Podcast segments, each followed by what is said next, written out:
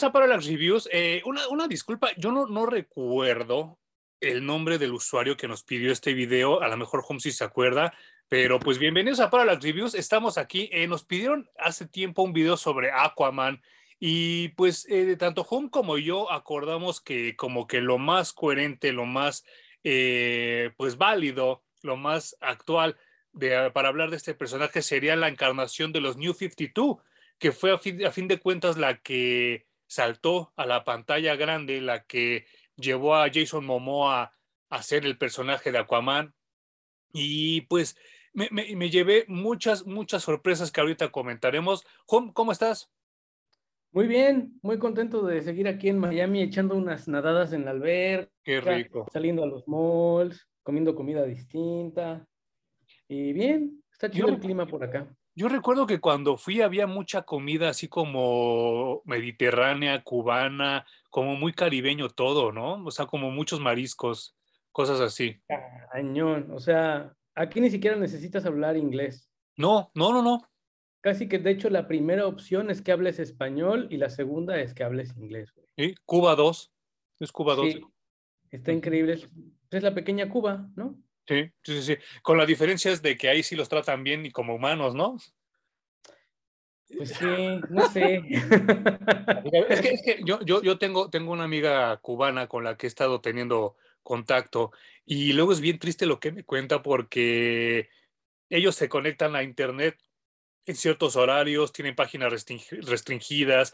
Eh, dice que el costo del Internet allá es carísimo, carísimo, o sea que sí está brutal, que pues obviamente ahora con lo de la pandemia los han obligado casi, casi a comer pollo diario, porque es así como una dieta que ellos recomiendan, o sea, sí, sí, pobrecillos, eh, ellos sí como que sufren, sufren mucho y pues en Miami pues ya gozan de la vida, ¿no? Ya se vuelven Tony Montana.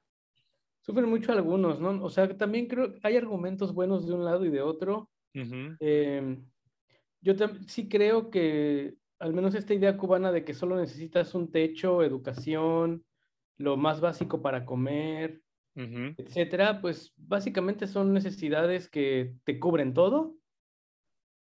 Eh, la sociedad aquí en Estados Unidos obviamente tiene no solo esas necesidades, sino un millón de necesidades inventadas más, claro. cubiertas. Claro. Pero al final creo que está padre que tengas la opción, que sí haya mil de esas necesidades que te inventaron, pero que tú decidas no tenerlas y vivir como cubano. Ajá. Y que no sea huevo, ¿no? Claro, y aparte, eh, yo, yo, creo que principalmente eso que acabas de decir es lo, lo, lo, que el comunismo no ha entendido, ¿no? O sea, si yo quiero vivir como, como, como cubano, como bien ahorita lo apuntaste, pues es mi opción. Ahí están los hipsters, ¿no? Que se disfrazan de pobres y que a pesar de que tienen mucho dinero, salen a la calle con sus playeras rotas y despeinados y todo. Pero esa es su opción. Y eso es perfecto. Pero cuando ya no te dejan escoger, está bien culero. Y recordemos hace un año cuando no nos dejaban salir a la calle, todos queríamos salir a la calle. Y ahorita la gente, no, es que está, está fuerte el sol, ya no quiero salir. Está bien pues es tu elección y eso es lo que se llama la libertad, ¿no? Pero pues el comunismo no lo ha sabido entender. Pero sí, pues, pues chido, güey. O sea, Miami es una mezcla de sabor cubano con el primer mundo de Estados Unidos. Entonces, todo está limpio, el aire se respira limpio también, todo es muy amplio, güey. Si quieres caminar, son distancias larguísimas. Sí, sí, me acuerdo. Eh, está padre, está chido Miami. Pues ahora con este ambiente caribeño y marítimo y todo eso, pues es como buen, buen pretexto de hablar de, pues de este, de este, de este superhéroe creado por Mort Weisinger y Paul Norris hace pues ya 80 años. Eh, e, e, está muy cagado porque Aquaman no empezó como una imitación a Namor per se porque pues obviamente Namor fue antes, es de 1939, y, y pues eh, Namor sí, era un rey de la Atlántida, sí era una persona con poder, era una persona este, de, la, de la monarquía que pues dependiendo cómo amaneciera el dólar, ayudaba o chingaba a la humanidad. Eh, Aquaman realmente sus únicos poderes eran hablar con las criaturas este, marítimas Que no habla con ella. Bueno, claro, ahorita nos lo, nos, lo aclara Jeff Jones, ¿no? Este, y respirar bajo el agua. Esas eran las únicas dos, dos facultades que tenía Aquaman, ¿no? Y pasa el tiempo, obviamente Namor eh, adquiere cierta popularidad, mucha popularidad durante la Segunda Guerra Mundial y los y este, principios de los 50 y pues obviamente necesitan como que inyectarle cierto, cierto power a Aquaman, ¿no? Porque siempre fue como un personaje segundón, tercerón en, DC Comics.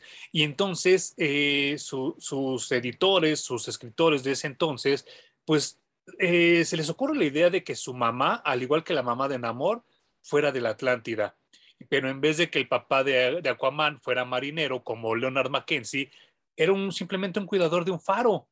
Y pues está, está bien cabrón porque es un origen súper simple, es un origen súper, este, yo creo que hasta de novela romántica y que funciona perfectamente para un superhéroe. ¿O no, ¿Qué opinas tú? Eh, lo que tengo que decir al respecto es que está muy cagado que Namor tenga unas alitas en sus tobillos, güey, y que pueda volar. Sí. han, han, han, tratado de... Yo, yo, yo recuerdo que John Byrne trató de explicar eso en su momento y decía que, que realmente no era como una propulsión la de las alas, sino era como, como una, un, un, elemento como de, de, magia y que era como algo que era un don dado por los dioses, pero sí, sí era muy, muy cagado. Eh, todos sabemos que, que la, eh, la, figura, la efigie de Namor está basada en esa estatua del dios Hermes que tiene alas en los tobillos y por eso lo dibujaban así. Pero sí, eh, eh, es, muy, muy curioso porque eh, pues sabemos que DC Comics le, le encanta, le, le fascina darle vuelta a los personajes. Y yo, yo no recuerdo esto como tal porque todavía yo era muy chico, pero en los ochentas, los, los ochentas tempranos, los principios de los ochentas, sale una miniserie que se llamaba The Legend of Aquaman, donde pues obviamente eh, trataban de refrescar un poco el origen, trataban de refrescar un poco la, la manera en la que se contaban las historias. Y aquí sucede algo muy diferente. Eh, en esta historia ochentera, el, eh, Arthur Corry, el papá, Arthur Corry señor, como le dicen ahora, encuentra a Aquaman de bebé en un arrecife. No hay, no, hay, no hay una relación con la princesa Atlana y no hay, no hay como un romance, no hay, no hay como una, una, este, pues una manera de, de, explicar el nacimiento de Aquaman, simplemente te explican que Arthur Corry, papá, adopta a Arthur Corry niño, y pues le quita este romanticismo, le quita como este velo de, de, de magia un poco a, a, Aquaman, y pues tiempo después, ni siquiera 10 años después, en los noventas, sale una miniserie que no me acuerdo si te la presté en su momento, Hum, que se llamaba Aquaman Time and Tide, escrita ya por Mark.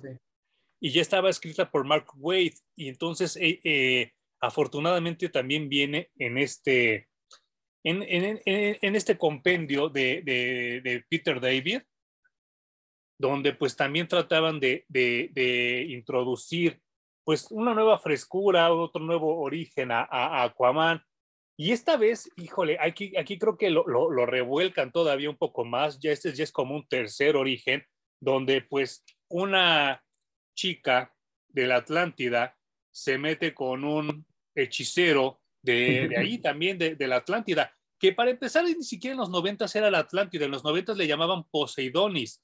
Y entonces se mete con este hechicero que tiene cabello rubio Aquaman o Orin, porque aquí ya le llamaban Orin, nace con cabello rubio y lo cual produce una maldición automática para que nadie en la Atlántida lo quieran y van y lo avientan pues al arrecife para que se muera y en el arrecife es donde lo encuentra Arthur Corry papá y aquí vemos como la historia Moisés, ¿no? ¿Mande? Un ah, poco como Moisés. Claro, claro, no lo había pensado, pero tienes toda la razón.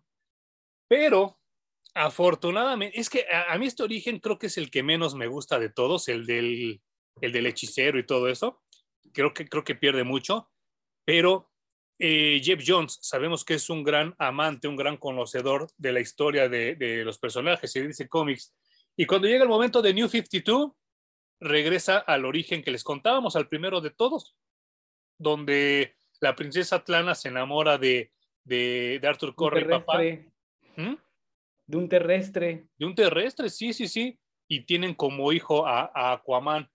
¿A ti cuál de todos es el que más te gusta de los orígenes, Boom?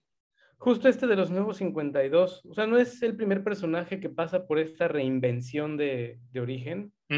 Todos, absolutamente todos han pasado. Creo que solo Batman no. No. Y como si fuera, y como no si fue, como si fuera un origen muy complicado, te lo cuentan en cada perra película, ¿no? Exacto. Todos los demás han pasado por reinvenciones y se van quedando con pedacitos sí, con pedacitos no. Pero algo que siempre me gustó de Namor y que eh, pues más o menos está copiado acá, es que tiene un padre terrestre, una madre acuática, y dicen que esa mezcla de sangre es lo que le bota la canica al pobre de Namor. Sí, sí, sí, sí. Entonces, este tema de Aquaman se lo manejan distinto porque lo que hacen es que no pertenece a ninguna de las dos. Sí, claro. Pero al mismo tiempo es parte de las dos. Sí, sí, sí, sí, sí. Y tiene este sentimiento constante de no saber eh, en dónde estar. Si realmente tiene que estar con la Liga de la Justicia o, siendo superhéroe para los humanos terrestres, o debería de estar sentado en el trono de Atlantis todo el tiempo gobernando, ¿no? Sí, sí, sí. Esa parte me gusta, me gusta mucho.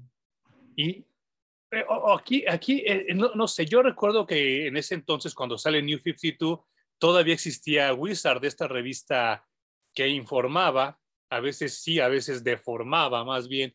Y entonces le hacían una entrevista a Jeff Jones y él como que trataba de, de, de decir, de, de, subrayar que él estaba como que cansado de las bromas de Aquaman, que estaba cansado de que siempre lo vieran como un personaje pues como de broma, cuando pues para él era de sus personajes favoritos, bla, bla, bla, bla, bla, bla. Y entonces dedica el primer, el primer número de Aquaman de los New 52 a como que medio burlarse de las bromas, pero medio hacerlas a un lado, ¿no? A, los clichés. Eh, si tú le preguntas a alguien sobre Aquaman, pues justamente te va a decir eso, ¿no? Que es el de la playera anaranjada, que por eso me puse yo mi playera anaranjada, que pues platica con los peces y que controla eh, el agua. Cuando realmente, pues ni habla con los peces, ni controla el agua y ni usa playera anaranjada. Aquí te dan a entender que es como una armadura, ¿no? E, es como, el, como el personaje de Mr. Fantastic, de los Cuatro Fantásticos, que nunca nadie dice bien su nombre. Si tú le preguntas a cualquier persona, ¿cómo se llama este personaje? Y le enseñas a Reed Richards, te va a decir el hombre elástico, el hombre de plástico, el hombre de goma. Nunca dicen Mr. Fantastic y, no sé, es como frustrante, ¿no? Como digo, yo como, como, lector de cómics es así de, ay, otra vez el mismo cliché que nada más se repite, ¿no? Y pues aquí vemos cómo, cómo Aquaman entra a, a, un restaurante y quiere comer pescado y todos se quedan así de, no mames, ¿cómo se va a comer uno de, su, de su especie, no? Es casi como, como canibalismo. Y entonces, pues él dice, pues yo, yo necesito comer y aparte, pues es, como normal, ¿no? Y, y, y, la gente lo ve como muy extraño. Eh, Pero es, una manera, es una manera muy pendeja de pensar porque es, si nosotros vamos a comer, vamos a comer vaca, vamos a comer pollo. Claro. Si vives en el mar, es muy normal que pidas un pez o un camarón, o tráigame una ballena, o un pedazo de tiburón. Sí, claro, claro, porque si no, eso sería como pensar que solo se alimentan también nada más de cardumen o de cosas así que nada más están así como que flot o de algas, ¿no? Si nada más comiéramos pasto aquí arriba, güey. Claro, claro. Y entonces eh, eh, empiezan a poner este tipo de, de, de, salvedades. Otra es que al principio, principio del cómic, Aquaman pues, con su tridente detiene un carro de, de valores que se están robando y hasta los ladrones como que se ríen, ¿no? Dicen, ah, ese güey viene aquí a, a, tratarnos de detener nada más con su tridente y pues les, les pone un madrazo, voltean el carro y hasta los policías como que dicen, híjole, nos estás, nos estás rescatando a Aquaman como el más chafita. Yo no sé si eso sea como una percepción, yo no sé si eso sea como un chiste mal contado que se fue repitiendo, No sé tú, ahorita me responderás, pero para mí Aquaman nunca fue un, un superhéroe chafa. Yo no sé, güey, es que creo que el, Aquaman que está en el imaginario, al menos de los que eh, tenemos más de 20, es de los superamigos. Claro, sí, sí, sí. El de los superamigos era un, era un inútil, ¿no? O sea, se le ha montado en un caballito de mar, güey, que proyectaba unas ondas de aquí de su frente. Sí, sí, sí. ¿Qué son esas ondas? ¿Quién sabe? Claro. Pero parece que comanda a los peces, les dice qué hacer. Ajá, ajá. Em, las historias de Aquaman que a mí me tocaron, pues fueron obviamente poquito antes de hora cero y después de hora cero. Sí. Eh, lo poco que leí de Aquaman tuvo mucho que ver con el título de la Liga de la Justicia. El, ajá, claro. Y que tampoco fue su mejor momento, ¿eh? ¿no? Y que tampoco, ajá, es un personaje prominente de la Liga de la Justicia. Me parece que el pedo es que es un personaje muy difícil de escribir. Totalmente de acuerdo, totalmente de acuerdo. Porque, pues más allá de que puedas a, lo mejor meterle una trama al estilo de Crown o al estilo de Game of Thrones, de alguien que busque el poder en Atlantis, pues está cabrón, güey, porque sacas, ahora sí que sacas al pez del agua, que es una broma recurrente dentro de este primer tomo, ¿no? Like fish out of the water. Y pues ya no sabe qué hacer. O sea, puede ser fuerte, pues bueno, güey, tienes a Superman. No puede ser detective, obviamente. no puede ser el comic relief porque ya tienes o a Flash, o a Linterna Verde, o a Plastic Man, o al que esté en turno, ¿no? Siendo el comic relief. Entonces, creo que hubieran hecho a Mera, porque extrañamente en todo este volumen 1 de los nuevos 52 de Aquaman, el personaje más interesante se me hizo Mera. Sí, claro, ahorita hablaremos de eso. Y es que te quería preguntar ahorita que dices de los super amigos. Esta caricatura, y perdón, un saludo, no, no he saludado a la gente que nos está escuchando por medio de, Spotify, Apple Music y Prime Music. Eh, aquí voy a mostrar un DVD que era de las caricaturas de Aquaman de los 60. ¿A ti no te tocaron ver estas en repetición en el 5? No, ese yo, no las vi. Yo tengo más recuerdo de estas que de los super amigos. Y entonces. Salía Sí, claro, salía Aqualad, salía Mera, que le decían Mara en vez de Mera, y salía una, una foquita que se llamaba Scooby. Y entonces este, yo, yo recuerdo mucho que, que esto era, fue, fue, fue para mí la introducción a, Aquaman, ¿no? Y entonces yo por eso no lo veía tan chafa, porque sí, como tú dices en los super amigos, era el, ay, este, ¿te puedo hacer por un café Aquaman, por favor? Nunca lo ponían a hacer nada chido, ¿no? Y, y sí, yo no lo tenía como, como contemplado, este, como un superhéroe chafa, pero sí tienes razón, mucha gente veía más los super amigos que, pues, que estas caricaturas de Aquaman. Eh, ¿Qué pasa con Mera? Yo, yo, yo, yo desde que la, leí por primera vez, desde que yo la veía en estas caricaturas que acabo de mostrar, dos cosas. Se me hacía extremadamente sexy, así como de que no manches, sí, sí puede estar en un top 5, top 10 de las más sexys de, DC Comics y de las superheroínas en general. Y me gusta mucho su actitud, que es una actitud de una mujer pues guerrera, de una mujer fuerte, de una mujer este, entregada a lo que hace. Ya lo hemos comentado antes tanto con Po como con Hum. Eh, ahorita se está llevando un juicio muy, muy, muy encarnizado de Johnny Depp con, Johnny Depp con Amber Heard. Creo que Amber Heard es la mejor elección para interpretar a Mera, ¿no? Está brutal, güey. No me importa si está loca. Sí, a mí tampoco. Pues, qué bueno, no sé, a lo mejor Johnny, Johnny Depp en su momento dijo, no me importa si está loca y mira, mira cómo está el pobre güey. Pero sí es una gran opción para interpretar a Mera. Creo que la principal diferencia entre Mera y Aquaman es que, y lo exploran un poco en este volumen, Mera no entiende cómo funciona el mundo de los terrestres, ¿no? y realmente es como un pez fuera del agua pero a fin de cuentas, bueno, está allí porque está, está Aquaman y es su pareja y pues lo está acompañando básicamente, ¿no? Aunque creo que Geoff Jones pasó demasiado tiempo en este primer volumen justificando por qué Aquaman es un superhéroe cool o puede ser un superhéroe cool. Y tal vez hubiera sido suficiente con un par de gags por allí metidos en el guion. Y mejor ocupado realmente en establecerlo como un personaje interesante. A la vuelta del volumen 1 que ya terminamos, me sigue sin saber Aquaman. ¿Te acuerdas que, que en el 2001, si no me equivoco, Kevin Smith trajo de vuelta a Flecha Verde y se aventó una miniserie de 10 números en lo que regresaba Flecha Verde y salía Hal Jordan y salía Speedy y salía eh, Arsenal y salía toda la plétora de, amigos de Green Arrow. Y al final de cuentas no se trataba de Green Arrow, el cómic. Así me sentí. Sí, sí, estuvo, Y bueno, y aquí nada más sale Mera, ¿eh? No es que salga mucho personaje de apoyo en, este primer volumen. Y siento que sí está gacho porque creo que el Aquaman previo a la hora cero estaba interesante. Sí. Después de la hora cero, fíjate que está cabrón porque ahora que lo pienso, ese Aquaman post hora cero se parecía mucho a Green Arrow. Sí. Como que siempre enojado, siempre en contra de las estructuras, ¿no?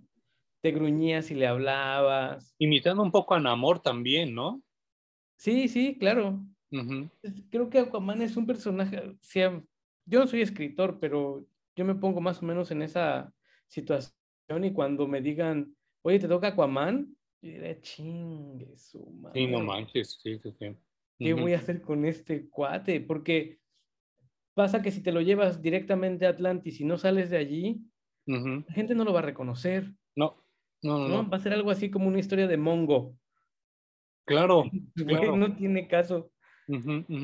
Y pues hasta Flash Gordon tiene humanos, ¿no? O sea, él es el principal humano estando en otro lado, para que al menos sientas un poco de empatía o de identificación con el personaje. Y pues con, este, con esta, este origen de que tiene un papá terrestre, pues al menos le dan un punto para que nos podamos relacionar con Aquaman. Claro, y sabes qué, a, mí me, me llamó mucho la atención que hay un científico que cuando salió en la película yo no lo reconocí, pero aquí ya, ya entendí de dónde salía, que es como un, chinito ahí que está obsesionado con encontrar la Atlántida y que me, me, llamó mucho la atención porque en el Aquaman que mencionas de los noventas de Peter David, yo recuerdo mucho, mucho, mucho que había un capítulo donde Aquaman hacía como un puente para que la gente ya llegara a Atlántida y fuera como un Disney World. Y entonces la gente ya podía visitar la Atlántida, lo cual se me hacía como muy loco, ¿no? Y entonces, este, yo a estas alturas del partido, yo no sé cuál de las dos ideas sea mejor, que la gente no supiera dónde está la Atlántida o que supiera dónde está. ¿Tú qué opinarías de eso? Pues a mí me gusta mucho que no sepan, de hecho este también es un chiste recurrente, ¿no? Se la pasa diciendo Aquaman, pues la Atlántida, la Atlántida, la Atlántida, y la gente se la pasa diciéndole, pero es que esa madre no existe, güey, ¿no? Claro. pero es que sí existe. O sea, la gente supone que no en general, pero, pero sí existe. Y justo este científico está obsesionado y hay una razón por la que Aquaman no lo ayuda. A pesar de haber sido amigo de su padre, este personaje, sí. Aquaman decide no ayudarlo a encontrar la Atlántida y como justificación solo dice que eso tal vez lo convertiría en un mal hombre, ¿no? No sé. Sí, no manches. Ajá. Eh, está muy cagado porque en esta, en esta versión de Jeff Jones, eh, este científico, este chinito, como de una manera medio malora, provoca que Aquaman descubra sus poderes. Lo pone con tiburones y con criaturas ahí marítimas, pero tanto en los 60s como en los 70s, era el papá de Aquaman, Arthur Curry papá, el que hacía eso con Aquaman. Y entonces así como que Jeff Jones dijo, no, pues que como un papá le va a hacer eso a su hijo, ¿no? Entonces agarró de pretexto. Sí, no manches. ahorita ya lo meten a la cárcel, ¿no? Pero ahora de, esta manera es como, como Aquaman descubre, descubre que él puede mantener una comunicación, porque te aclara que él no puede platicar con los, con los peces ni con ninguno de los crustáceos. Solo dice que a lo mejor los, los delfines son los únicos que podrían hacerle caso porque se ha comprobado científicamente y qué lástima que Pono no, no pudo llegar. Eh, científicamente los, los delfines tienen una inteligencia pues parecida a la de los chimpancés y muy cerca a la de nosotros, ¿no? Y, pues está cabrón porque pues está estableciendo ciencia donde debería ir la ciencia. Y justo eso te iba yo, yo ahorita yo a, comentar. Tal vez, y independientemente de que yo soy fan de la ciencia ficción, tal vez si enfocaras a Aquaman un poco más a la ciencia ficción y un poco menos a Game of Thrones, creo que podríamos tener un buen cómic, ¿no? Lo que está muy cabrón es que tengas ciencia ficción conviviendo en un mundo real. Em, a mí se me antoja complicado manejarlo. Sí. Porque eh, se vuelve Atlantis como Wakanda. Claro, claro. ¿No? no, sé, te digo que es complicadísimo, güey. A mí no se me ocurre cómo chingada madre empezar a abordar Aquaman, pero sí, esa parte en la que dice que los peces no tienen un cerebro suficientemente desarrollado para mantener siquiera una conversación, me parece muy lógica. Y pues sí, los delfines se ha comprobado que incluso matan por placer, ¿no? no sí, no manches. No solo para alimentarse, güey, experimentan placer. Eso ya está, es como de un cerebro un poco más evolucionado. Y eh, creo que me caso mucho más con esta parte de que Mera no entiende y hay un choque de culturas porque ella sí viene salida directamente de Atlantis. Y la manera en que Geoff Jones lo utiliza un poquito con un feminismo medio barato, medio superficial, pero al menos empieza a hablar del tema, ¿no? En ese momento. Y se me hizo bastante rescatable. Eh, tal vez Mera sobre reacciona ante pues un güey que la quiere tocar. Sí, Luego justifica su violencia, pero pues como que no lo logra muy bien y termina yéndose con la policía. Entonces como que eso se me hace mucho más interesante que cualquier otra cosa que hizo Aquaman en todo el volumen 1. Sí, no manches, está, está, cabrón. Es que también estamos hablando ya con 10 años de distancia de que salió este, este cómic. Y para ahorita, Mera es un personaje eh, perfectamente bien establecido y perfectamente conocido ya por mucha gente, ¿no? Porque su primera aparición fue en esta basura de Zack Snyder, que creo que es lo único bueno que hizo Zack Snyder, hacer el casting con Amber Heard. Y ahorita ya sabemos quién es, pero hace 10 años nadie sabía de Mera, nadie se acordaba de ella. Eh, espérame, pero ¿lo dices porque Mera salió primero en la Liga de la Justicia o por qué? Sí, claro, ya ves que salió primero Liga de la Justicia que la película de Aquaman.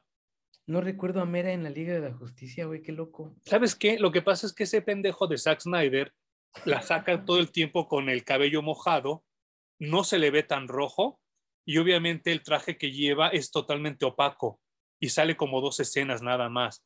Y, y, ahora para los, para los reshoots que hubo de la, de la, el, del Snyder Cut, pues volvió a salir con ese look totalmente opaco y no, pues no luce. Sí, claro, no luce nada y digo, e-, es, es, increíble porque hasta con ese look todo, todo pinche, Amber Heard se ve, se ve hermosa, ¿no? Se ve guapa. Pero sí salió primero ahí en, en, el, en la primera liga de, de, Snyder. Y pues, hasta antes de eso, lo único que habíamos leído de Mera es que había sido la esposa de Aquaman y que Black Manta le mató a su hijo. Cuando le matan al hijo a Mera y Aquaman, no se vuelve a saber de Mera hasta, hasta estos, estos de New 52, porque la habían puesto en el, en el ron de Peter David, la habían puesto como la esposa divorciada. Y entonces todo el tiempo estaba como tirándole mierda a Aquaman y que tú eres un culero y que la chingada y que bla, bla, súper plano y súper unidimensional el personaje. Y como Amber Heard y con Johnny Depp, ¿no? claro, claro. Es que, eh, no sé, digo, no me quiero desviar mucho del tema, pero siempre va a ser Christopher Reeve va a ser Superman toda la vida. Eh, creo que ahora, eh, ay, se me fue el nombre de, de, Harley Quinn, la actriz. Oh my God. Perdónenme, perdónenme, ahorita usted, pero ustedes hablen de quién les estoy hablando.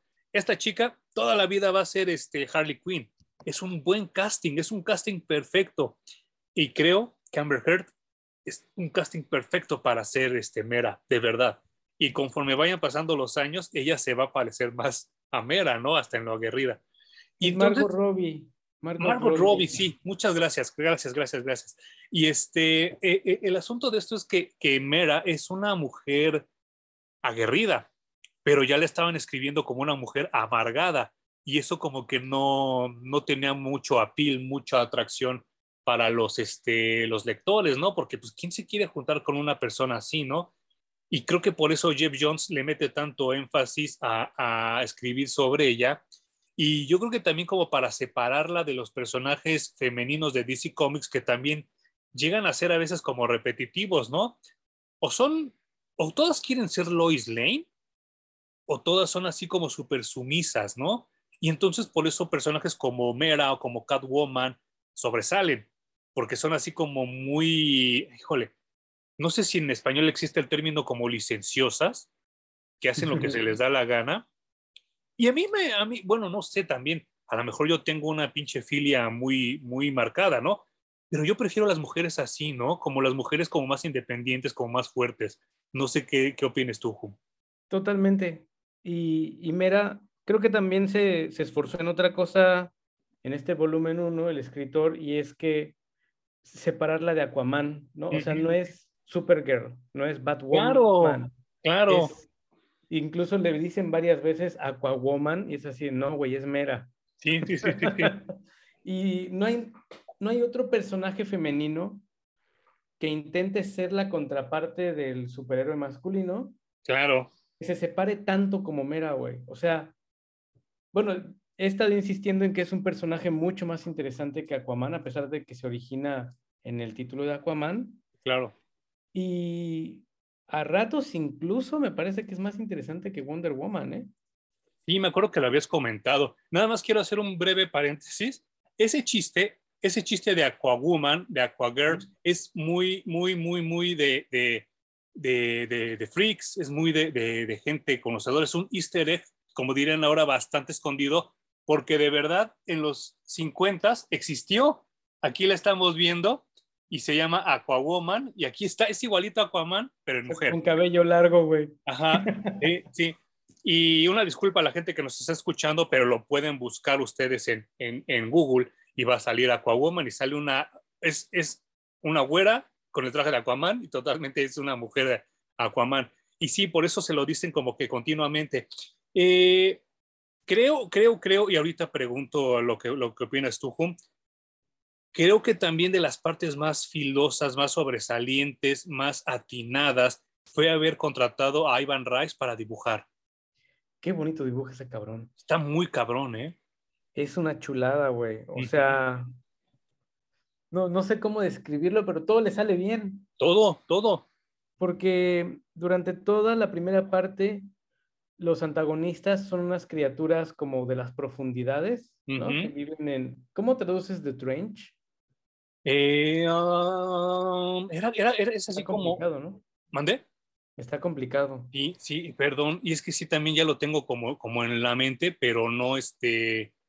Pero imaginen que son criaturas que viven en lo más profundo del mar, ¿no? Entonces, sí. son como estos peces que tienen colmillos gigantes y que son bioluminiscentes porque tan, tan al fondo del mar no llega la luz del sol, entonces tienen que crear su propia luz. Pero hagan, imaginen esta especie de peces cruzados con Alien. Claro, sí, sí. Y más o menos por ahí tienen al, antagonista de la primera parte de esto.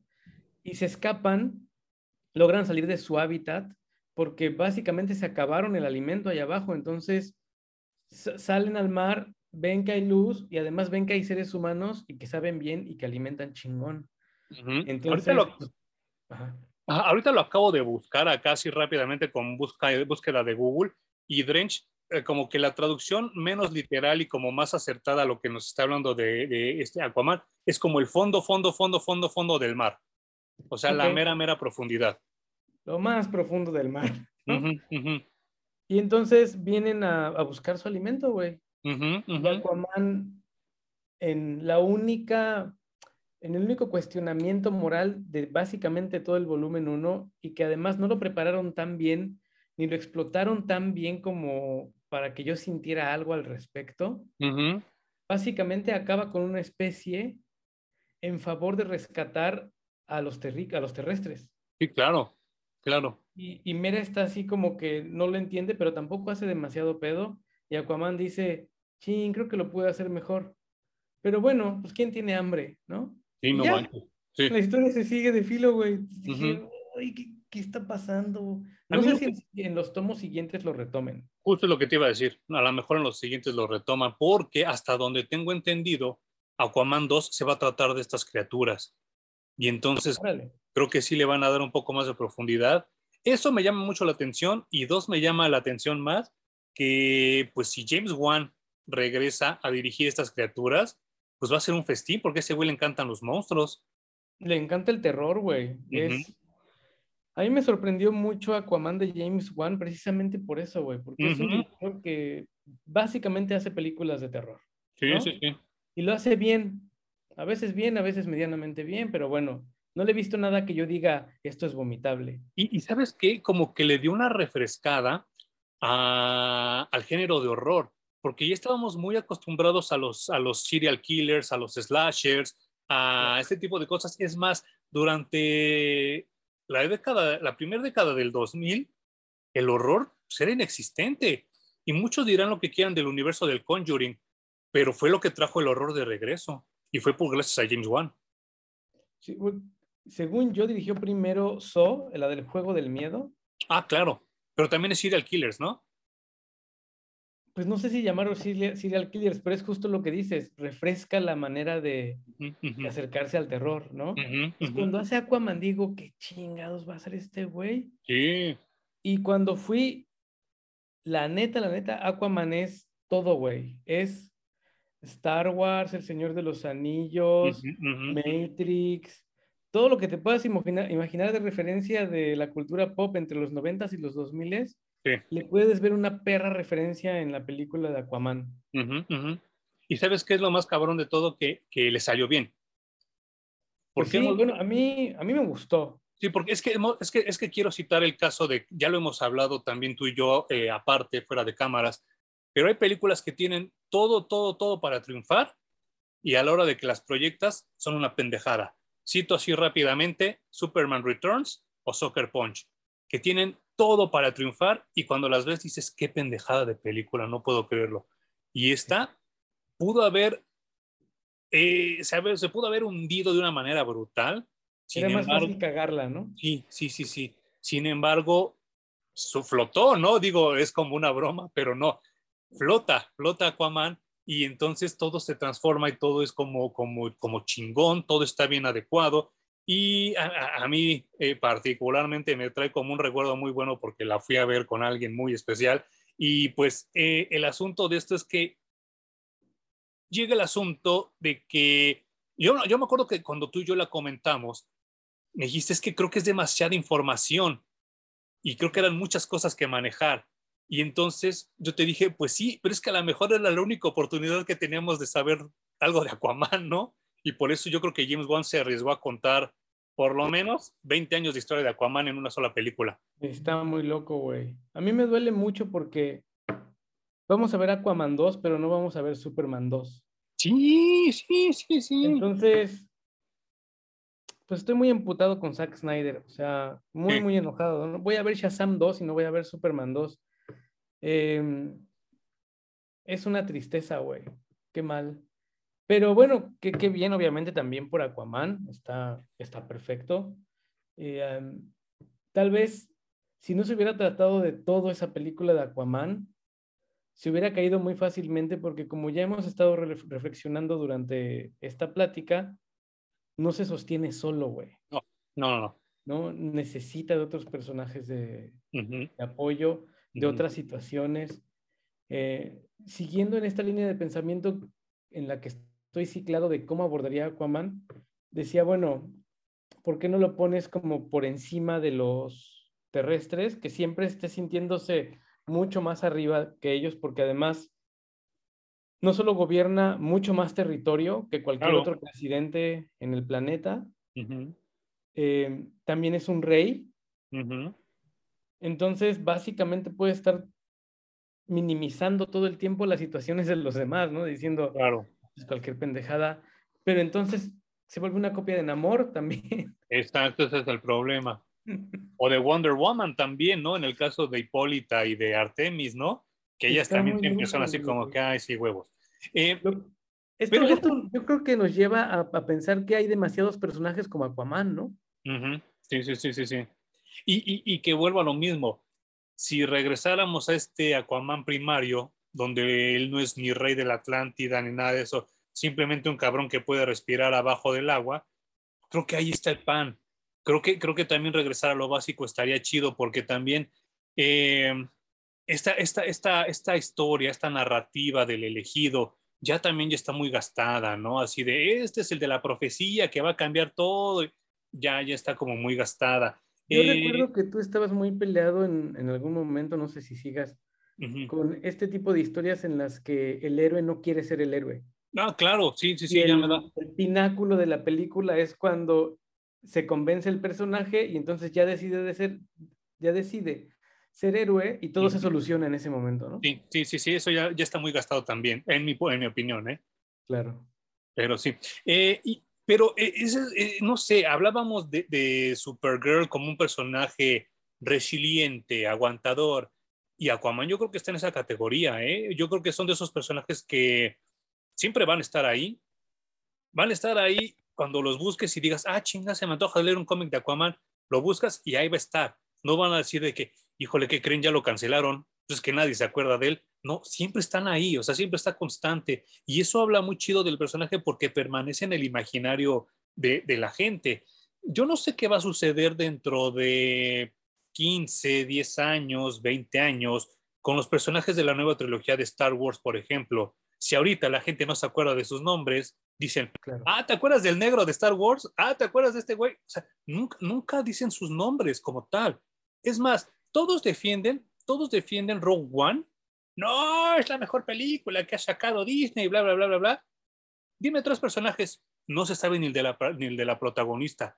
Y está bien culero porque se acuerdan de lo que les conviene. Sin embargo, si tú les dices a alguien, oye, ¿te acuerdas de Aquaman? Siempre se van a acordar de quién es. Y, y, y, creo que sí, tienes toda la razón y estoy totalmente contigo, 100% de acuerdo en lo que dices. Yo creo que tanto Warner como Zack Snyder no quieren a Superman y tan es así que no va a haber Superman 2 en mucho tiempo. Ahorita con Discovery no sabemos, pero este, va a haber Aquaman 2, va a haber Wonder Woman 3, va a haber Shazam 2 y no hay Superman 2, ¿eh? Y, y, está cabrón porque todos sabemos que Superman, lo odies o lo ames, deja mucho, mucho, mucho dinero. Lo cual me regresa a que afortunadamente la película de James Wan ha producido juguetes, playeras y mercadotecnia alrededor de Aquaman, lo cual a mí me encanta. Sí, güey, o sea, pobre, pobre Aquaman estaba ahí olvidado, arrumbado.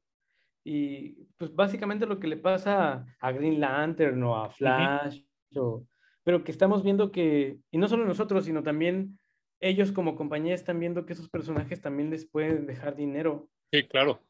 Y eso creo que venimos diciendo los últimos 15 años, qué perro momento para estar vivo si eres fan de los cómics. Sí, sí, sí. Y sigue siendo una realidad. O sea, vamos a tener em, diferentes medios llenos de cómics hasta por las narices, güey. O sea, nos vamos a cansar cuando nos salga por las orejas el contenido. Sí. Y yo estoy muy contento de estar viviendo todo este desmadre de los cómics. Les explotó la tacha y estoy muy feliz. Odio a Zack Snyder. si lo veo, lo madreo al culero. Sí, sí, sí. Estoy seguro que ni las manos sabe meter el cabrón. Yeah. Pero por todo lo demás está muy bien.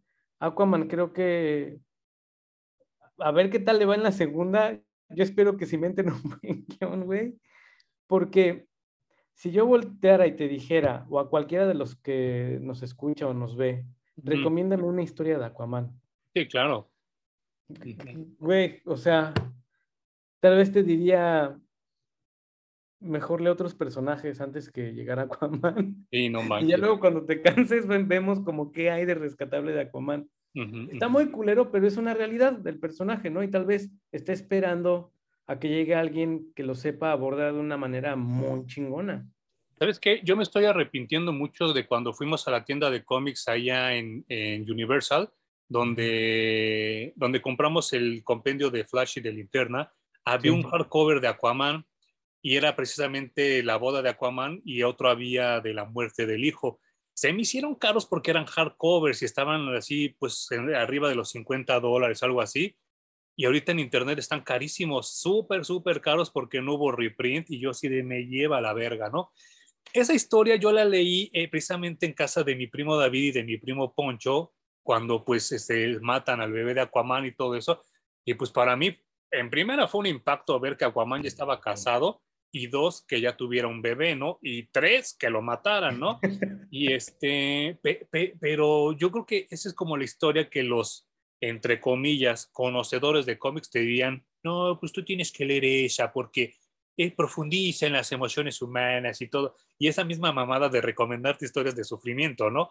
Yo creo que eso así sería como la respuesta que yo te tendría. Sobre Aquaman 2, yo me espero mucho. Yo cuando veía las fotos de producción, los tweets de Jason Momoa, la, la emoción que él le imprimía a sus tweets, yo, yo decía así secretamente, pobre Jason Momoa, de verdad que le deseo que esta película le vaya bien, porque se ve que él está muy emocionado por interpretar al personaje. Afortunadamente se logró y afortunadamente le fue bien. Y Jason Momoa, pues está, está muy bien, aunque sentimentalmente ahorita le está yendo muy mal, también porque igual que con Aquaman, se casó con una vieja súper piruja y súper este, aguerrida y súper malora, este, la Lisa Bonet, que le ha hecho ver la vida de cuadritos, pero Aquaman, pues, y Jason Momoa, pues están viviendo un buen momento. Eh, eh, estamos viviendo una época tan, tan loca, tan distinta, porque si esto hubiera pasado hace 10, 15 años, no solo hubiéramos tenido película de Aquaman, hubiéramos tenido serie animada de Aquaman, videojuego de Aquaman y, y chingo de juguetes de Aquaman. Ahorita creo que nada más tenemos los juguetes, ¿no? Pero sí extraño a veces esa época donde todos nos lo soltaban de sorpetón y había serie animada y había videojuego. No sé qué tan, tan, en qué momento se acabó eso, o quién lo chingó, quién lo saló, porque yo sí lo extraño, tú, ¿no? Sí, pero creo que se ha vuelto todo muy complicado, güey, ¿no? Sobre todo en el aspecto de los videojuegos, antes eran, las mecánicas eran muy sencillas. Sí, claro. Entonces era muy fácil retomar partes de un juego y de otro y de otro y de otro para armar uno rápido y nuevo.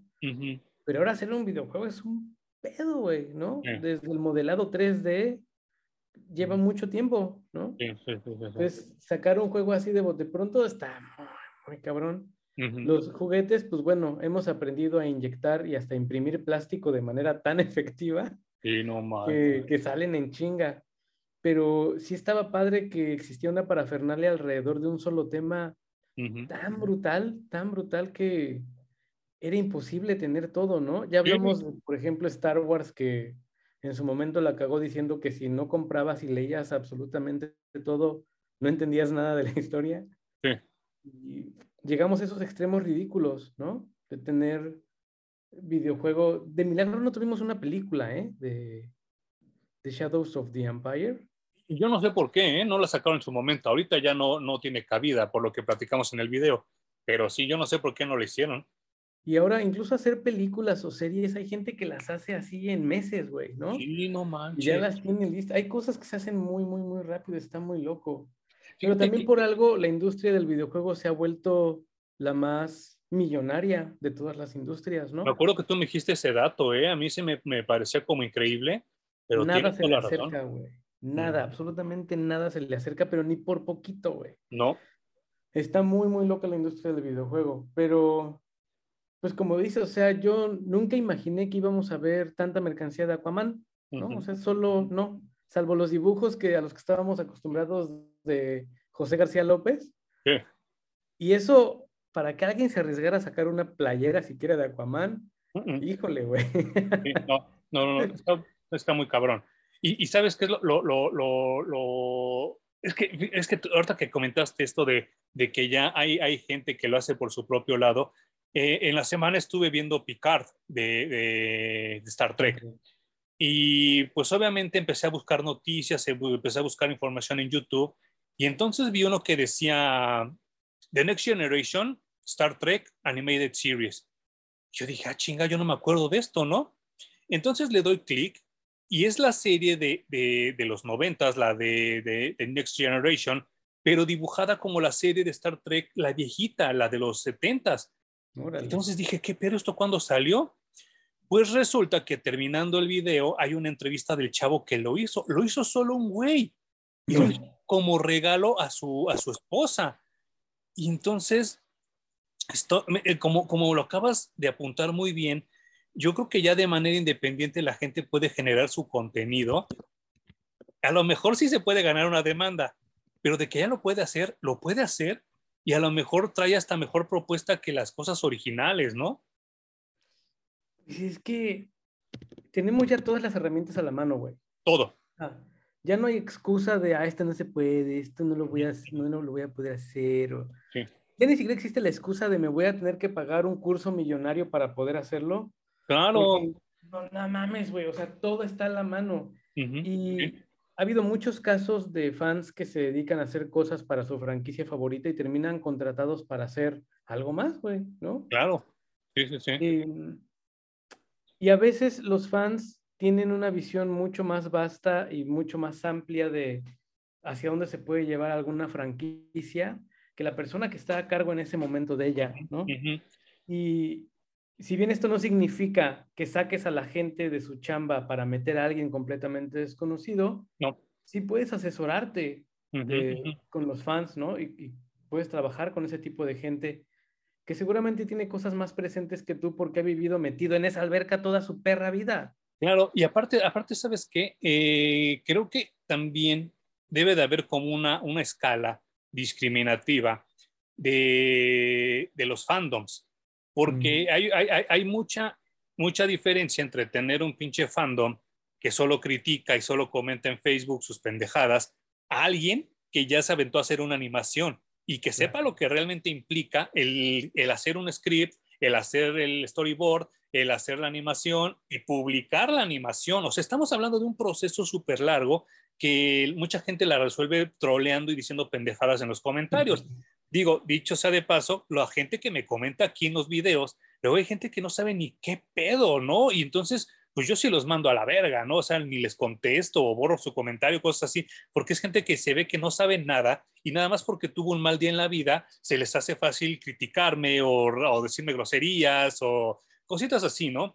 Y entonces estamos, es que, es que voy a esto porque, eh, pues a lo mejor, con o sin permiso, puedes hacer un buen videojuego de Aquaman que sea como que nada más por los fans, puedes hacer este, pues playeras, puedes hacer lo que, lo que, lo que tú quisieras como para alimentar al personaje. Perdón, de verdad, híjole, una disculpa a quien nos pidió el video y que ahorita no recuerdo tu nombre, pero si hay alguien que nos está pidiendo un video de Aquaman, es porque le interesa el personaje y porque le interesa saber más del personaje. Así que que vuelva lo mismo, está chido que no todo sea Batman, está chido que no todo sea Star Wars, porque hablando de lo, de lo, eh, eh, acabando este video del, de, hecho por el fan de Star Trek, vi uno de un güey que, de verdad, qué lamentable. ¿eh? A veces los fans de Star Wars son tan lamentables y tan patéticos. El güey pagó una estadía de cinco días en, en el hotel de, de, Star Wars, el Star, Star Cruiser, ahorita se me está olvidando el nombre. Star Cruiser.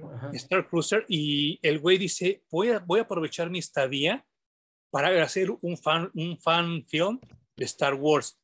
Yo dije, ah, pues qué interesante, ¿no? Porque pues ya tiene la escenografía, el güey llevaba su cosplay y todo, se trata de que ese güey es un traficante de drogas y se la pasa briago todo el tiempo.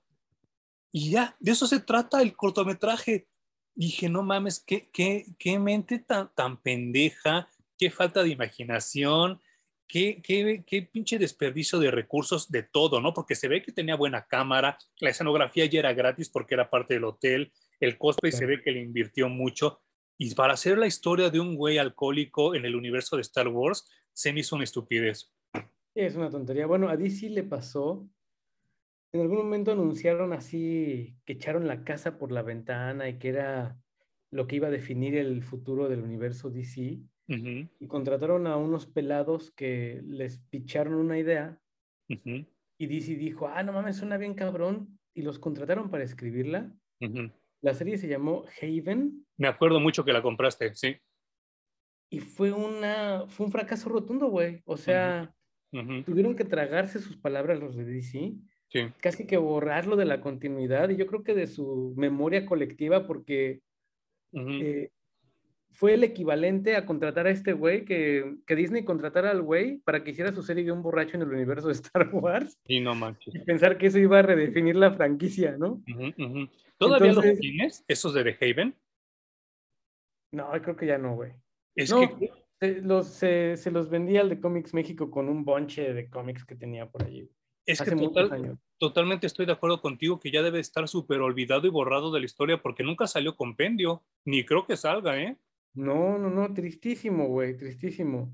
Entonces, bueno, como decimos, pues, güey, primero tú dijiste que prueben que sí saben hacerlo antes de contratarlos. Bueno, güey, si ya viste que lo puede hacer bien, pues te lo traes y que te asesore, porque pues tampoco es que le conozcan mucho al negocio que tú llevas años y años y años intentando perfeccionar, ¿no? Claro.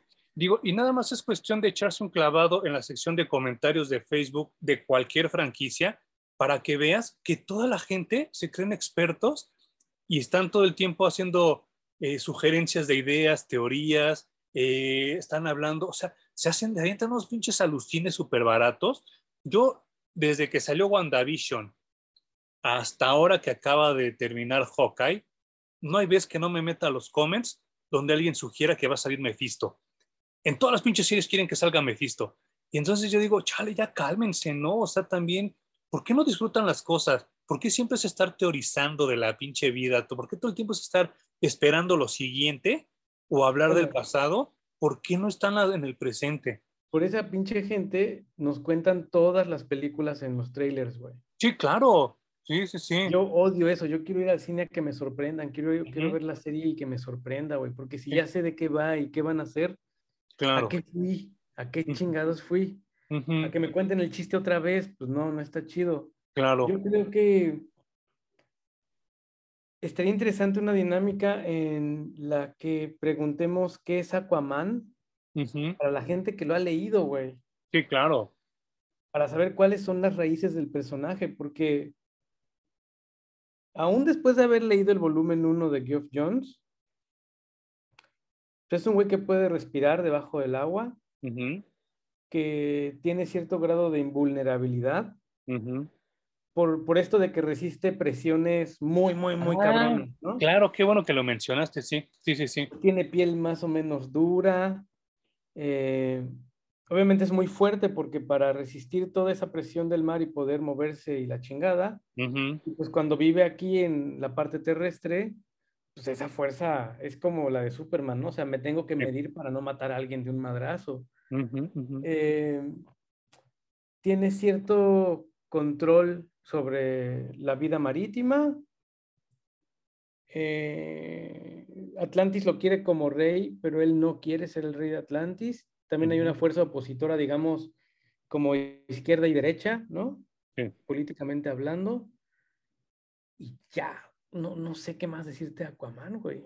Sí, y, es que justo esto que estabas diciendo de la, de la piel dura, de la invulnerabilidad y todo eso, no sé si te acuerdas, que no lo establece Jeff Jones, lo establece Mark Waid en esta maravillosa serie que me prestaste alguna vez llamada JLA Year One, donde Aquaman empieza a, experimentar lo que es vivir aquí arriba y hasta hay momentos donde sus compañeros de la Liga de Justicia le dicen, güey, habla más fuerte, es que no, no estoy oyendo lo que dices. Y él dice, perdón, es que en el mar las corrientes de agua transmiten el audio de una manera diferente y no tengo por qué subir tanto la voz como aquí. O sea, ese tipo de detallitos son súper chidos porque te dan a entender que él es una raza diferente, que él es una especie diferente. Y sí, o sea, qué bien que, se le den estos detallitos porque lo, pusiste muy bien ahorita. Eso lo diferencia de los otros superhéroes y lo hace como, como único y está súper chido. Sí, no, pero más allá de cuando presentas a Aquaman y entonces tiene como esto, de me estoy acostumbrando a cómo son ustedes, luego no, sabría qué hacer con él, güey. Yo creo que por eso es que tiene series que duran muy poquito, se cancelan y luego otra vez y se cancelan y otra vez y se cancelan, o cosas muy exitosas en las que es parte de un equipo, como esta de Year One, o como en la Liga de la Justicia, que lo hacen un amargado, pero pues está sustituyendo a Green Arrow. Claro. no sé, güey, o sea, creo que le hace falta esencia y poncha a Aquaman para poder escribirle algo bueno. Recuerdo que hace también como 15 años me prestaste una miniserie que también no sé si todavía la tengas por ahí, donde San Diego se hundía y se convertía en Sob Diego. Esa era buena. Sí, porque incluso los habitantes de, San Diego podían respirar debajo del mar. Sí, esa me gustaba mucho, esa miniserie. Y no la he podido conseguir, fíjate. Y obviamente esto de hacer a, Aquaman un activista ecologista también. Del ambiente, ¿no? No me gusta. No, también es un camino muy obvio. Muy noventero también. Pero, pero pues también es que hay que buscarle, güey. Si no, no sé qué chingados va a hacer con Aquaman. Sí, sí, sí, sí, sí. Y no sé, o sea, yo, yo, yo le vaticino que Aquaman va a ser de esos personajes que te guste o no, lo consumas o no, va a seguir saliendo, se va a seguir publicando. Y yo creo que esa es la ventaja que tiene sobre Namor, porque a pesar de que Namor es más viejo, es más fuerte, es más este, además un pináculo de la historia de Marvel, la gente no lo ubica, no lo, no lo, no lo ubica tanto como Aquaman. Es más, creen que Aquaman es más viejo que Namor, cuando no es así. Yo no sé qué vaya a suceder dentro de dos años cuando salga en Black Panther 2, si la gente va a decir, ah, están copiando el Aquaman, que es lo más seguro que pase, pero pues no sé, no sé qué va a suceder, porque él es de mis consentidazos de Marvel, ¿no? Y ya el que esté interpretado por Tenoch Huerta no me enloquece, no es así como de, si era el amor que yo estaba esperando, y no, yo creo que hasta hubiera preferido a Keanu Reeves que, que a este pendejo, ¿no? Del Tenoch Huerta. Y pues, no, no, no sé, yo, yo, hay varias, hay varias, este, aventuras de Aquaman que, que yo recomendaría, pero también hay otras que no recomendaría porque no sé si te acuerdas también durante Infinite Crisis o un poquito antes, salió un Aquaman que nunca sabíamos de dónde venía, que era un Aquaman como más chavito y traía el cabello largo pero sin barba, pero así como llegó se fue, ¿no? Y nunca supimos de qué se trató la serie. Fíjate que hay una encarnación de Aquaman que me gusta mucho, que es durante Flashpoint, Mm, claro. Que incluso tienen una guerra con las Amazonas. Sí, sí, sí, sí, sí, Y también tiene su quiebre romántico con Wonder Woman. sí. Creo que, por ejemplo, para la historia de Injustice, que lo más maravilloso que se les ocurrió fue hacer a un Superman malo. Sí, no manches. Eh, por no sé qué ves, pero bueno. Hubiera estado mucho más interesante que Aquaman se volviera un tirano. Claro. Que hiciera me voy a chingar a todos los terrestres porque ya estuvo, ¿no? Em, hasta los filipinos se cansaron de ser el basurero del, mundo y se rebelaron, güey. O sea, creo que Aquaman puede decir, ya estuvo, voy a erradicar a estos cabrones, ¿no? Y a fin de cuentas, pues, que nos defiendan a los terrestres, hay un chingo de superhéroes. Claro. Una guerra de, ese, de esa magnitud me, me encanta, pero ahí conviertes a Aquaman en, pues en cierta forma en un villano, ¿no? En, en amor otra vez, porque e, es que me llamó la atención hace poco, acabas de mencionar que, que, en esta lectura de Jeff Jones, nadie cree que exista la Atlántida porque no hay prueba fehaciente de. Sin embargo, en Marvel sí está la prueba porque antes de la Segunda Guerra Mundial, Namor inundó la bahía de Nueva York y trajo todo el vergazo del agua, ¿no? Y entonces él les comprobó que sí existía de esa manera, ¿no? Así como que, ah, no, culeros, ¡pum! Y, y por favor chequen mi video de, de, del Tour Geek en Nueva York y yo les enseño exactamente dónde fue el punto donde sucede esa inundación cuando se estaba peleando con la antorcha humana original. Pero en DC no existía esa evidencia y por eso sucede esto. Ahora que mencionaste lo del Aquaman malo de, de Flashpoint, eh, acabo de terminar ver, de ver eh, The Voice, la serie de, de televisión, y ahí sale como un Aquaman pésimo, horrible, que hasta es como acosador sexual, ¿no? Sí, sí, pues bueno, es, es parte de cómo abordas a los personajes y pues es otro pez que está fuera del agua, ¿no? Y que es fácilmente manipulable porque el güey se dejó deslumbrar por el mundo de arriba y por las comodidades que eso traía. Sí, y además, cómo manejan la fama y cómo te vuelves alguien ultra visto y ultra reconocido y hasta cierto punto adquieres un poder eh, sobre la gente, ¿no? Sí. Entonces creo que hay, se convierte obviamente en el comic relief también un poco de, la serie. Sí, porque es una serie muy pesada, ¿eh? muy, muy difícil de digerir. Sí, sí, a, mí me gustó. Más, allá de, como decías, es una liga de la justicia que se vuelve mala, tiene todo este lado corporativo. Justo, justo. Que también es muy moderno, ¿no? Y que ahora estamos pensando que pues, los villanos son las corporaciones que nos, no, nos manipulan a todo, a todos. Y creo que e, este Aquaman de The Voice, eh, pues sí, sí me hace reír, güey, al menos. Y ya, ya tendremos el momento de hablar de The Voice. A mí la primera temporada, la temporada me pareció genial, me pareció, dirían en Estados Unidos, groundbreaking, así como innovadora.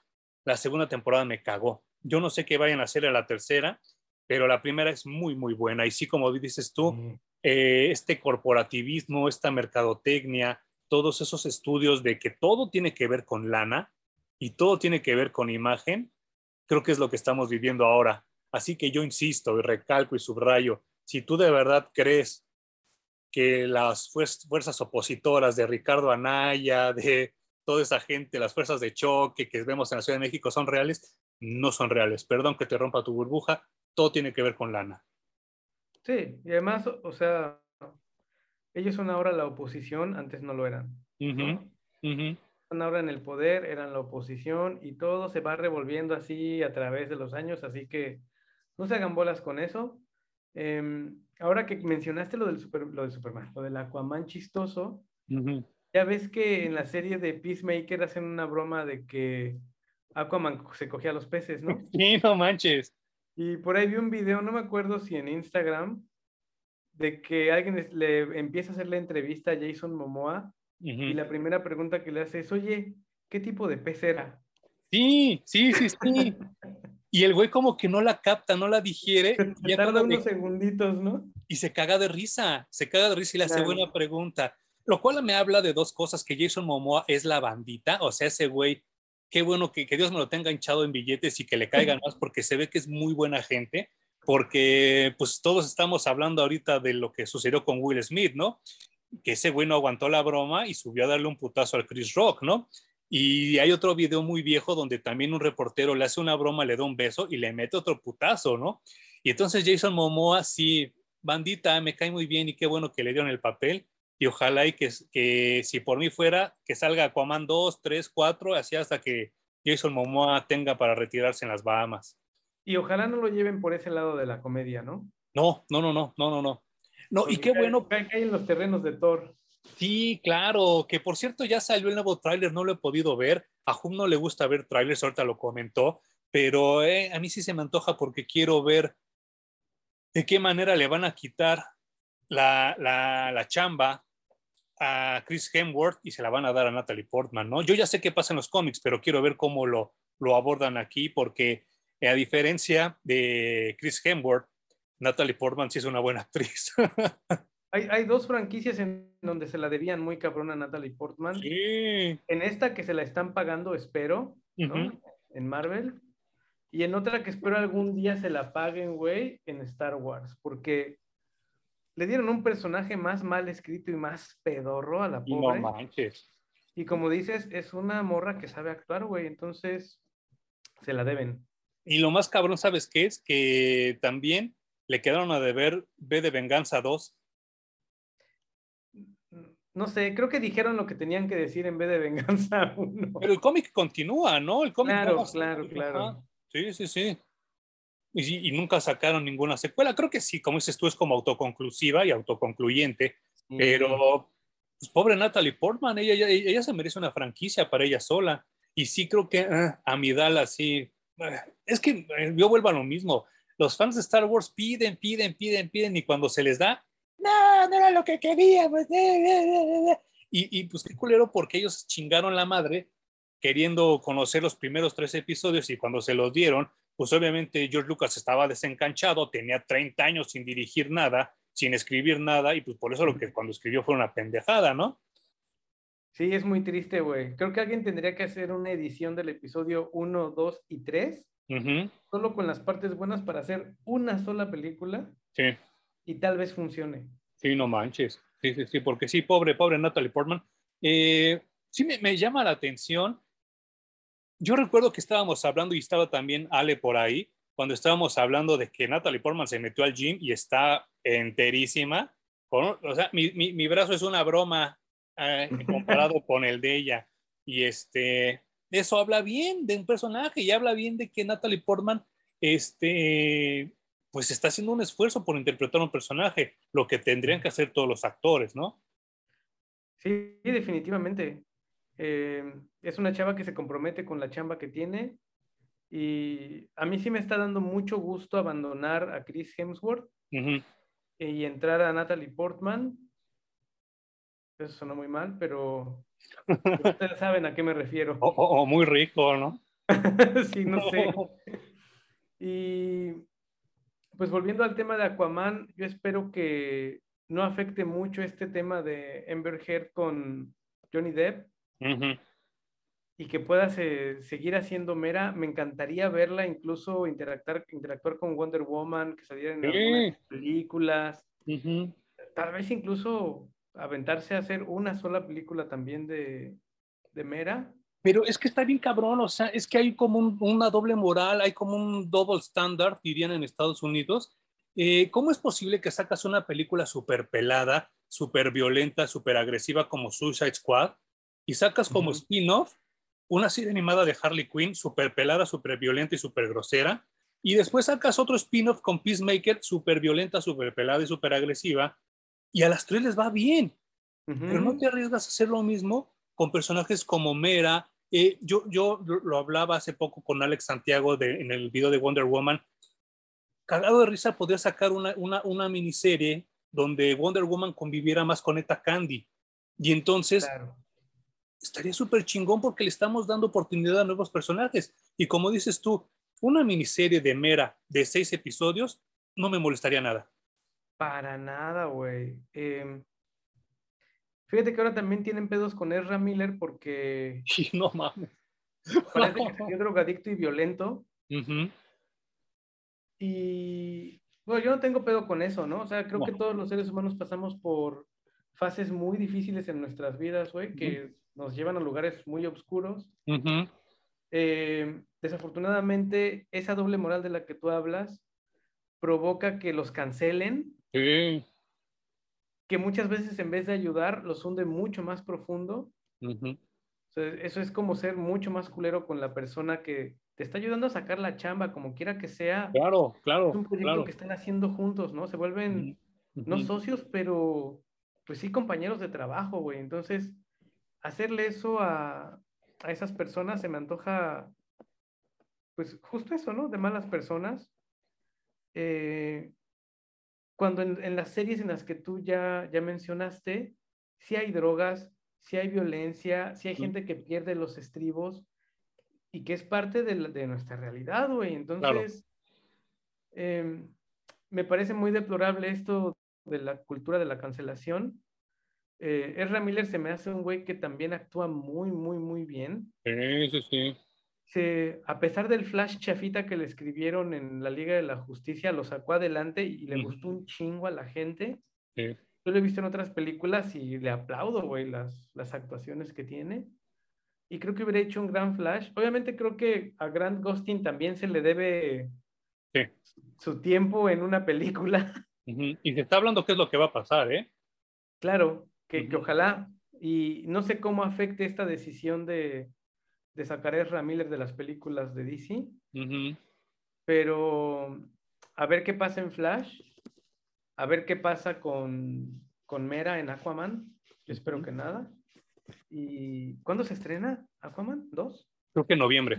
Y tres, ¿no? Sí, creo que en noviembre. Pero del siguiente año. No, creo que de este, ¿eh? No mames, qué rápido. Creo que para el siguiente es Black Adam. Black Adam hasta el 2023 he recibido más promoción de Black Adam que de Aquaman. Sí, claro, y de Thor. Y fíjate que, que, digo, para nada para englobar lo que acabas de comentar de Ezra Miller, volvemos a lo mismo. En Estados Unidos los casts son perfectos y así como Mera este, pues es perfecta para, para Amber Heard y viceversa. Ezra Miller no sé por qué lo hayan puesto como Barry Allen, porque para mí Ezra Miller realmente había un, una película que es excelente, que seguramente si tú nada más ves pendejadas de cine comercial no vas a saber de lo que te hablo, pero si eres alguien que consume cine verdadero, cine de arte, cine bien hecho, hay una película brutal, bestial, que se llama Tenemos que hablar de Kevin, donde, es Ramiller. Creo que es Ramiller de verdad es Kevin, ¿no? Yo creo que sí, o sea, se está, se está mostrando que por eso lo escogieron para ese papel. Sí. Y hay otro que sí es de cine comercial que se llama The Perks of Being a, Wallflower. Claro, sí, sí, sí. Que el mejor papel lo hace es Ramiller, güey, de toda la perra película. Sí, porque sale la Hermione ahí, ¿no? Nada más haciendo, nada más haciendo puras pendejadas. Como media hermana del personaje de Ramiller. Ajá. Pero ese güey se lleva la película entera, güey. Es el personaje más entrañable y mejor actuado. Miren, eh, es que está muy culero lo que vamos a decir, pero luego esa gente que está como desquiciada son unos excelentes actores. Ahí está Jack Nicholson, digo, nada más, qué mejor ejemplo, ¿no? Tom Hanks. Y este, son unos excelentes actores pero a veces pelear con sus demonios está muy, muy, muy cabrón. Y hay gente que se esfuerza, se esfuerza, se esfuerza por ser raritos y se sienten artificiales, como Bradley Cooper, como, ¿cómo, eh, ¿cómo se llama este cara? Shia LaBeouf, mm. que se esfuerzan mucho por ser raritos cuando todos sabemos que no son así. Pero Ramiller, de verdad sí está dañadito, ¿eh? O sea, ese güey sí está loquín. Igual Margot Robbie, por eso es un excelente Harley Quinn. Ay, Margot Robbie, qué pedo, güey. Qué cosa más divina. Y ah, bueno, yo quisiera cerrar esto recomendándoles lo que, la, que acabas de decir, la caricatura de Harley Quinn. Sí. Porque es una joya que yo no me esperaba y que cuando la empecé a ver cada vez me atrapó más y más y más y más. Yo solo la vi porque tú me la recomendaste y quedé bastante satisfecho. Tengo que subrayar que a mí Kaylee Coco me cae en los huevos, o sea, no soporto esa mujer. Se me hace una mujer que no actúa bien, que no es graciosa, que no está tan bonita como ella cree que está, ni está tan buena como ella cree que está, y está súper pendeja. Pero aquí afortunadamente como lo único que hace es leer un guion y prestar su voz, es un excelente Harley Quinn.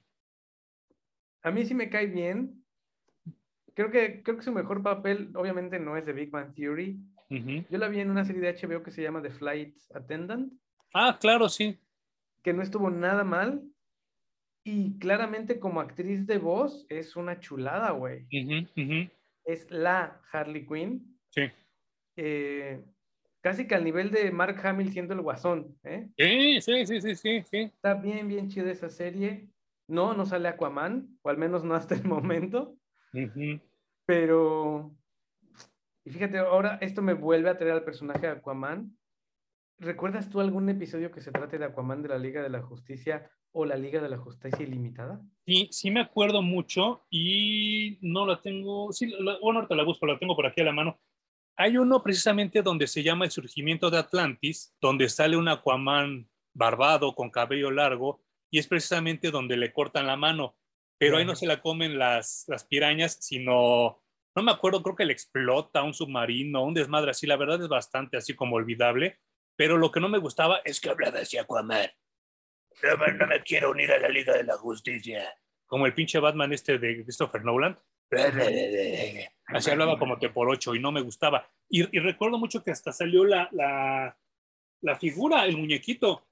Sí, es que salieron casi todos, güey. Hicieron una buena chamba. Era de esta. Ah, de la Liga de la Justicia, las primeras dos temporadas, ¿no? Sí, sí, sí.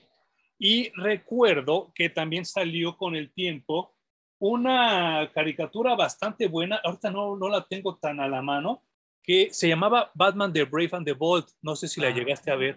Sí, llegué a ver episodios aislados. Y ahí Aquaman era como uno de los regulares, salía así como muy seguido, pero ahí lo tomaban como, un, como si fuera como de Hamlet, como si fuera de Shakespeare y todo el tiempo hablaba así y, y, recuerdan cuando yo tuve esta aventura y contaba entonces como si fuera un ruquito contando sus aventuras. Y también estuvo bien porque le regresó la atención a Aquaman por mucho tiempo, ¿eh? Wow. Pues lo triste es que hay que meterse en otro tipo de contenidos, no hay contenido específico de Aquaman reciente, salvo la película, ¿no? O la caricatura que tú ya comentaste, que ya tienen, no sé, como 40 años, ¿no? Sí, no manches, sí, sí, sí, debe ser como el 66, si no es que 50, ¿eh? Pero no quiero menospreciar y tampoco he leído ni sé absolutamente todo de Aquaman, así que la gente que nos escucha o nos lee, si nos puede dejar un comentario en YouTube, principalmente que es donde más interacción hay. Eh, si conocen alguna buena historia de Aquaman, pues, güey, échenla porque yo no me canso de leer buenas historias y si vienen recomendadas, de mil amores ahí estoy abriendo el cómic. Sí, sí, sí, yo también. Y, y, pues ahorita, ahorita, ahorita 2020, la verdad sí me declaro incompetente e ignorante. No sé qué es lo que está sucediendo con Aquaman ahorita, pero pues me voy a echar un clavadillo a ver qué, qué hay por ahí, porque sí es un personaje del cual me gusta leer.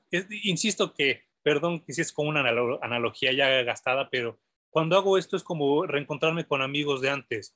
Entonces digo, ah, qué chido y qué, qué, en qué andas ahora, ¿no? Y así como lo checas y todo eso. Y sí, eh, ¿alguna otra recomendación que tengas para esta semana? Eh, no, esta semana no he visto nada. Ah, bueno, vi una película que se llama The Sadness, que es una película china que salió el año pasado. Ok. Y que está ultra violenta, güey. No. o sea, nada más para que se den un. Les voy a dar un quemón. Hay una morra a la que le meten un objeto en el ojo. Vete a la Le dejan un hoyo horrendo. Y es un virus que está haciendo que la gente sea violenta y que salgan como sus más bajas pasiones. Y entonces llega un güey y le dice, ah, yo voy a tener mucha diversión contigo. Y pues le deja ir el pene ahí en la cuenca del ojo. No, no te pases de la ansa.